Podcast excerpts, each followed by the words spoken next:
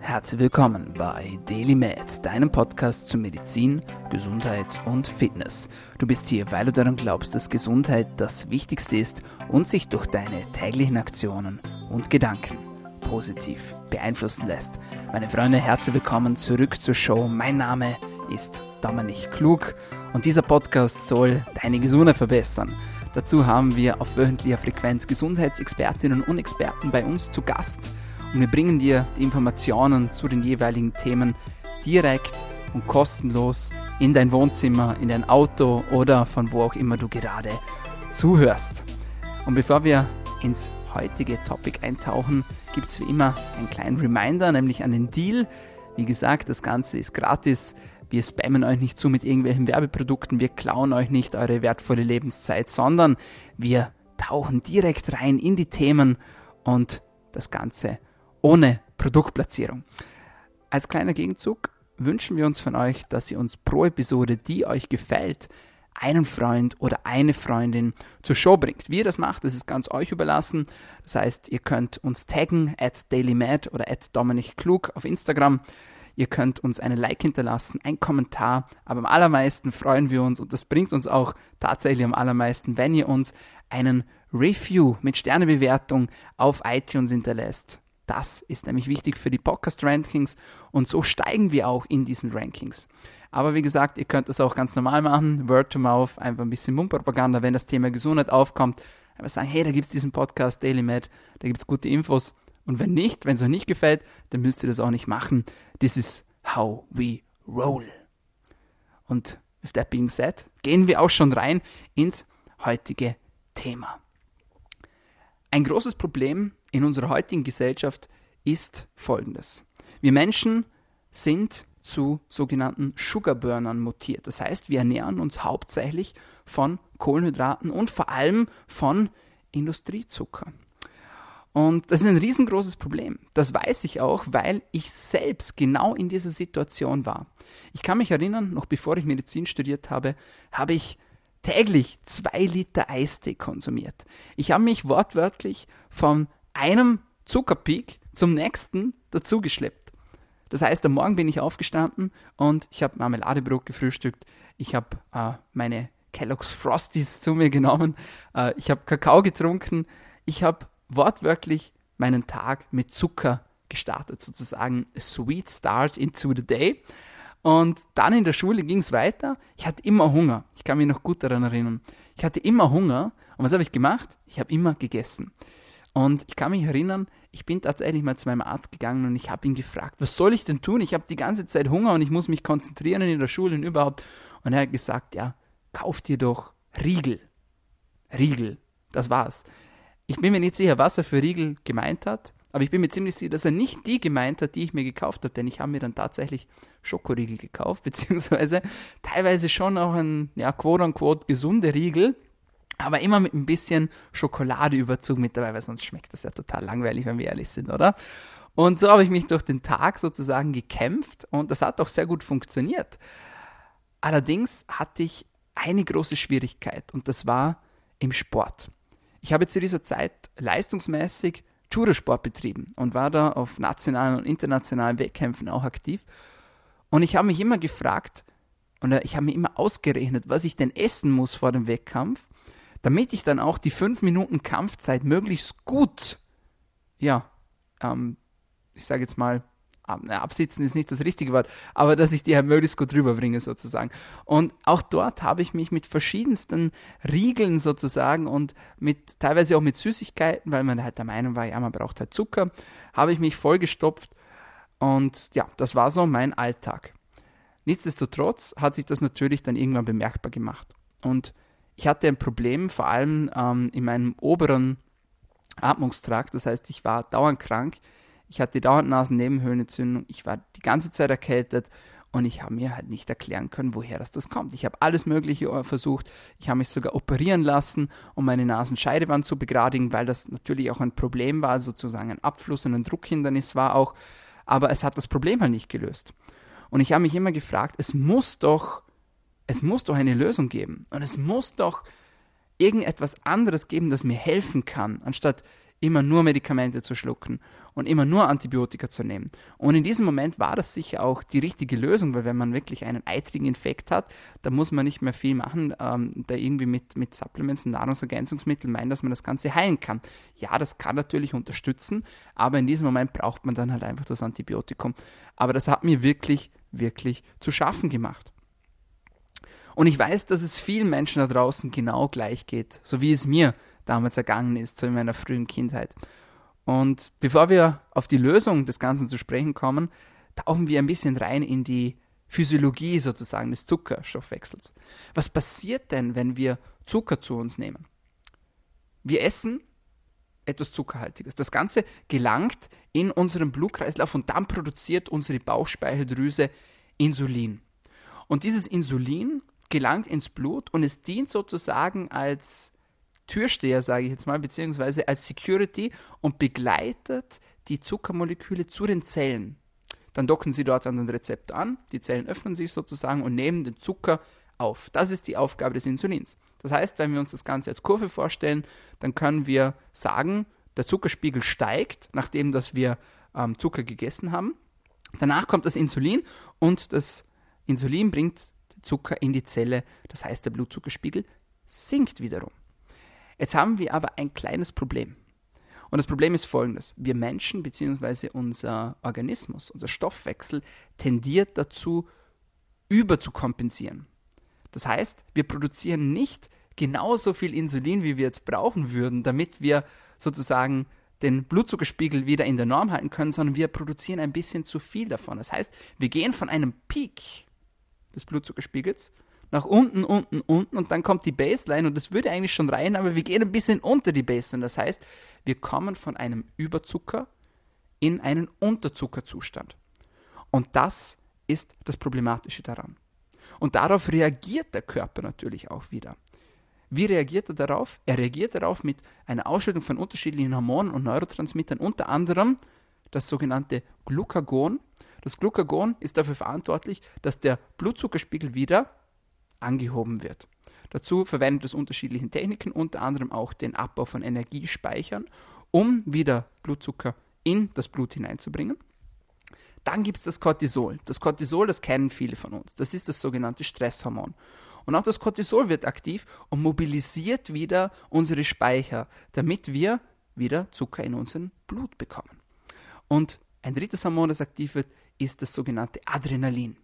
Das Adrenalin, also wir haben drei Hormone, wir haben das Glucagon, wir haben das Cortisol und wir haben das Adrenalin, das dafür sorgt, wenn wir in einem Unterzuckerungszustand sind, dass wir wieder sozusagen in einen Normalzustand gelangen. So, und wir alle kennen es, wir haben länger nichts gegessen und wir gelangen in einen Unterzuckerungszustand. Wie auch immer das jetzt passiert. Und wir kennen das dann auch. Viele werden dann so ein bisschen, bisschen grumpy, bisschen gereizter, teilweise sogar vielleicht aggressiv. Und wir kennen das alle aus der Snickers-Werbung, oder? Was macht man dann? Dann isst man einen Schokoriegel, so wie ich das früher gemacht habe in meiner Kindheit.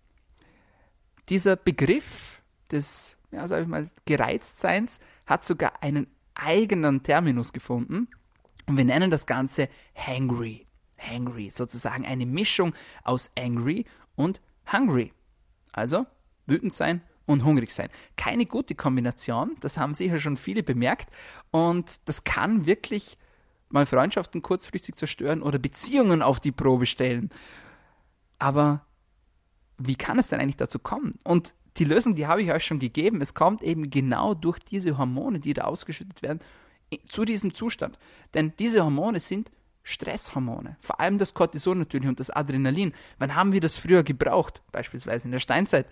Wir haben das dann gebraucht, wenn eine Gefahr eine Gefahr gedroht hat, wenn wir von irgendwas Gefährlichem davongerannt sind, dann brauchten wir diese Hormone, damit wir unsere Energiespeicher mobilisieren konnten, damit wir wieder Zucker in unserem Blut hatten, damit wir gegen den Säbelzahntiger kämpfen konnten. Genau dafür brauchten wir diese Hormone Glucagon, Cortisol und Adrenalin. Das heißt, es hat eigentlich in einem Überschuss nichts in unserem ganz normalen Stoffwechsel verloren. Ein bisschen davon gehört natürlich dazu, aber zu viel davon kann wirklich zu Problemen führen und zwar nicht nur für uns, sondern in dem Fall auch im Falle des Hangry Seins für unsere Mitmenschen, für unsere Freunde, für unsere Familie, für unsere Coworkers, für unsere Bekannte. Und das wollen wir natürlich nicht. Da gibt es auch sehr, sehr interessante Studien dazu.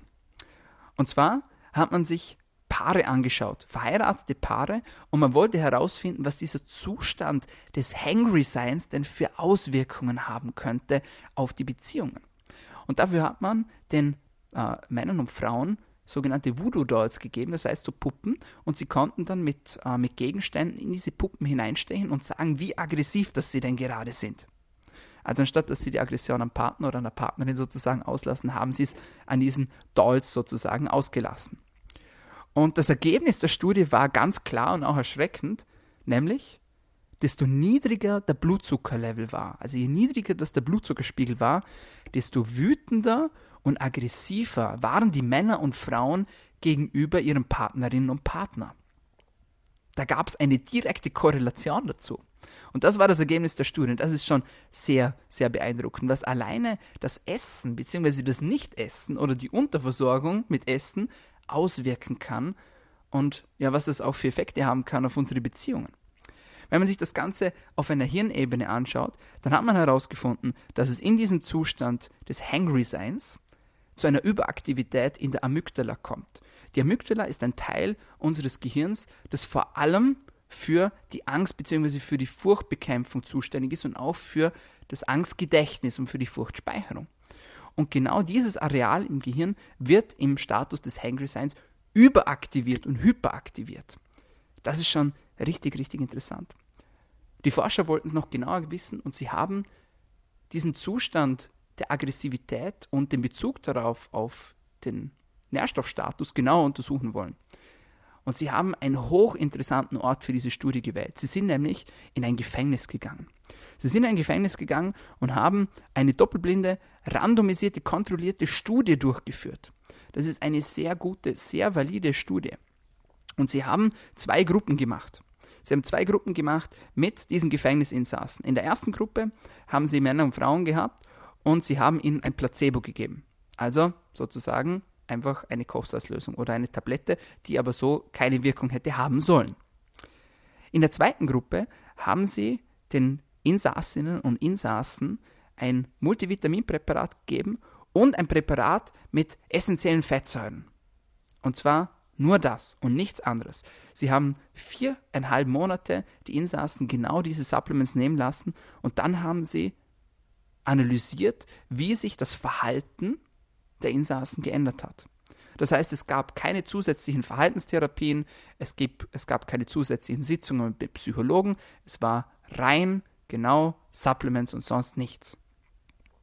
Und das Ergebnis war beeindruckend. Sie haben nämlich herausgefunden, dass in der zweiten Gruppe, in der Gruppe von Insassen, die die Supplements genommen haben, die Gewaltepisoden um 37 Prozent abgenommen hatten. 37 Prozent. Das ist eine unglaubliche Zahl.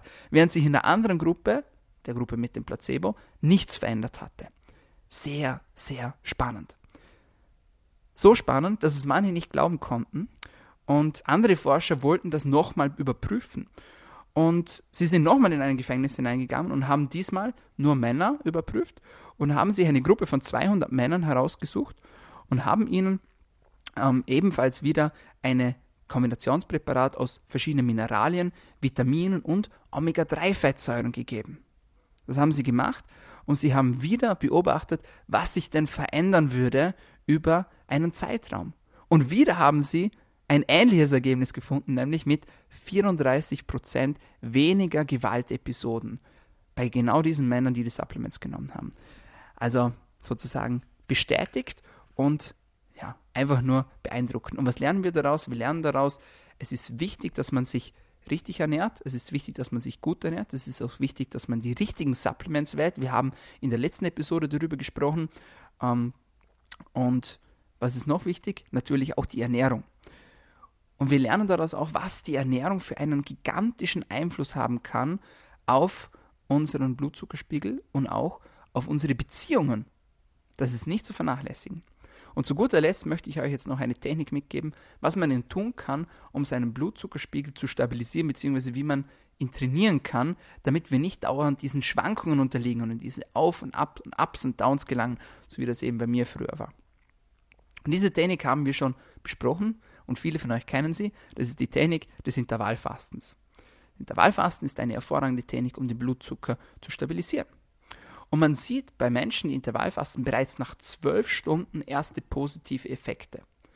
Das heißt, es ist ein Mythos, dass man mindestens 16 Stunden lang fasten muss, um die ersten positiven Effekte zu bekommen. Das stimmt nicht. Das hat man auch in wissenschaftlichen Studien bestätigt und herausgefunden.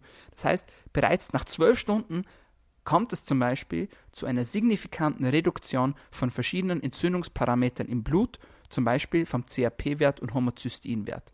Das CRP ist ein sogenannter Entzündungswert für den gesamten Organismus, also für systemische Inflammation, für systemische Entzündung. Das Homozystein ist ein sehr wertvoller Marker, wenn es darum geht, Herz-Kreislauf-Erkrankungen hervorzusagen und auch abzuschätzen, was für ein Risiko das dafür besteht. Und bereits nach zwölf Stunden können diese Marker in Menschen sinken, die Intervallfasten. Ein weiterer Effekt, auch den haben wir bereits besprochen, ist das Phänomen der Autophagie. Das heißt, wir können uns vorstellen, wir haben Zellmüll in unserem Körper, wir haben Ablagerung, wir haben einfach Reste, die wir nicht brauchen und wir müssen unserem Körper Zeit geben, sich von diesem Müll, von diesen Resten zu befreien. Und dafür müssen wir dem Körper auch mal eine Pause gönnen. Das heißt, wir können nicht immer nur essen, essen, essen, essen, denn dann passiert Folgendes. Die ganzen Nährstoffe, die gelangen schlussendlich in unsere Mitochondrien, die Kraftwerke unserer Zelle und die, die machen daraus Energie. Und wenn die dauernd arbeiten müssen, wenn die dauernd aktiv sind und wir ihnen keine Pausen gönnen, dann ist das wie in jeder Firma, in der man dauerhaft nur arbeitet, arbeitet, arbeitet, arbeitet, aber keine Pausen mehr macht. Das kann nicht funktionieren. Deswegen müssen wir unserem Körper Pausen geben. Und eine Möglichkeit ist eben das Intervallfasten. Und dann kommt es zu dieser Autophagie. Das heißt, der Zellmüll wird abtransportiert, die Zellreste werden eliminiert und wir haben wieder Platz sozusagen für Neues. Das geht sogar so weit, dass man vermutet, dass Intervallfasten eine gute Möglichkeit sein könnte, um diversen Krebserkrankungen vorzubeugen. Da sind wir noch in den Kinderschuhen, das ist noch zu früh, um da wirklich valide Aussagen zu treffen, aber die Tendenz ist auf jeden Fall sehr vielversprechend und das gefällt uns natürlich und vor allem auch mir als Gesundheitscoach sehr, sehr, sehr, sehr gut. Man hat das auch schon in Studien getestet, nämlich mit Mäusen. Man hat Mäuse in verschiedene Gruppen eingeteilt und ihnen unterschiedliche Anteile an Kohlenhydraten, Fetten und Proteinen gegeben. Und eine Gruppe, bei der hat man gar nicht darauf geachtet, auf die verschiedenen Anteile, sondern man hat eher darauf geachtet, wann man ihnen das Essen gibt. Das heißt, man hat ihnen nur in einem bestimmten Zeitfenster Essen gegeben. Und was man herausgefunden hat, war sehr interessant. Denn nur in der Gruppe von Mäusen, in denen man ein sogenanntes Time-Restricted Feeding gemacht hat. Das heißt, die Mäuse haben nur in einer gewissen Zeit das Essen bekommen, nur in dieser hat man eine deutliche Verlängerung der Überlebensrate gesehen. Das ist schon sehr, sehr spannend. Das heißt, es könnte auch so mit Longevity und Langlebigkeit zusammenhängen. Wie gesagt, wir sind noch in den Kinderschuhen, aber die Studien sind sehr, sehr vielversprechend.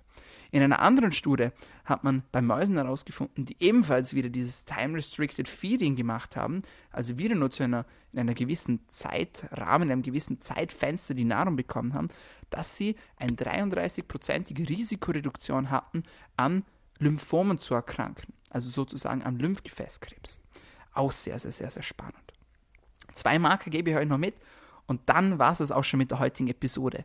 Der erste Marker der auch ansteigen kann während des Intervallfastens, ist das sogenannte BDNF. BDNF, der sogenannte Brain Derived Neurotrophic Factor. Dieses BDNF ist sehr, sehr wichtig für unsere Hirnzellen, nämlich um sie gesund zu halten und auch um das Überleben von diesen Gehirnzellen gewährleisten zu können. Wenn der BDNF-Spiegel sinkt, sehen wir eine erhöhte Rate bei Menschen an Depressionen und Panikattacken. Und auch dieses BDNF kann steigen beim Intervallfasten. Dann gibt es noch das sogenannte HGH. Und mit dem möchte ich euch dann heute in die neue Woche entlassen. Das HGH ist das Human Growth Hormon. Das heißt, es ist ein humanes Wachstumshormon, das sehr, sehr wichtig ist in verschiedenen Teilen unseres Körpers. Vor allem aber hat das einen unterstützenden Effekt auf unsere Muskulatur. Das heißt, es verhindert einen Muskelschwund und erhöht die Zellreparatur. Deswegen wird es auch das sogenannte Jugendhormon genannt. Denn dadurch haben wir mehr Energie und wir können eine bessere Performance liefern. Sowohl mental, aber natürlich auch körperlich sozusagen. Also ihr seht schon viele, viele positiven Effekte dieses Intervallfasten. Es muss nicht immer ein 16-8-Setting sein. Bereits nach 12 Stunden treten die ersten positiven Effekte auf. Klar, desto länger das man es macht, umso besser. Wenn man es aber über einen Zeitrahmen von mehr als 20 Stunden macht, dann würde ich das Ganze nur in Absprache mit einem Gesundheitsexperten oder mit einer Gesundheitsexpertin machen, da man verschiedene Parameter überwachen muss und da auch vieles falsch machen kann. Wenn ihr da Interesse habt, dann gebt mir gerne Bescheid. Ich stehe halt sonst sehr, sehr gerne in verschiedenen 1 zu 1 Betreuungen zur Verfügung, egal ob es Schlafoptimierung, Ernährungsoptimierung ist oder eben in der Steigerung der Leistungsfähigkeit. Ich hoffe, ihr konntet heute wieder etwas Neues dazu lernen und ihr könnt euren Blutzuckerspiegel mit diesen Tricks stabil halten und etwas Gutes für eure Freundschaften und für eure Partnerschaften tun. Meine Lieben, das war's von uns für heute bei DailyMed, deinem Podcast zu Medizin, Gesundheit und Fitness. Wenn es dir gefallen hat, dann bitte vergesst den Deal nicht, einen Freund oder eine Freundin pro Episode. Und wenn es dir besonders gut gefallen hat, dann folg uns doch auf Instagram at Klug oder auf unseren Podcast-Kanälen. Wir sind auf Soundcloud, auf Spotify und auf iTunes zu finden. Und dann sage ich auch schon vielen Dank fürs Zuhören und bis zum nächsten Mal. Bleibt gesund.